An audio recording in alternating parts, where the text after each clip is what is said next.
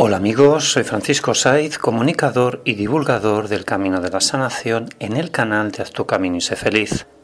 Es un programa holístico para la sanación del alma y la sanación emocional de las enfermedades. En el podcast 639 hablaremos de cómo todo ocurre por una razón.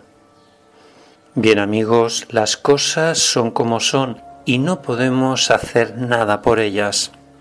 Entonces, ¿cómo seguir adelante en los momentos más duros de la vida? Por ejemplo, me quedé sin trabajo, mi pareja me dejó.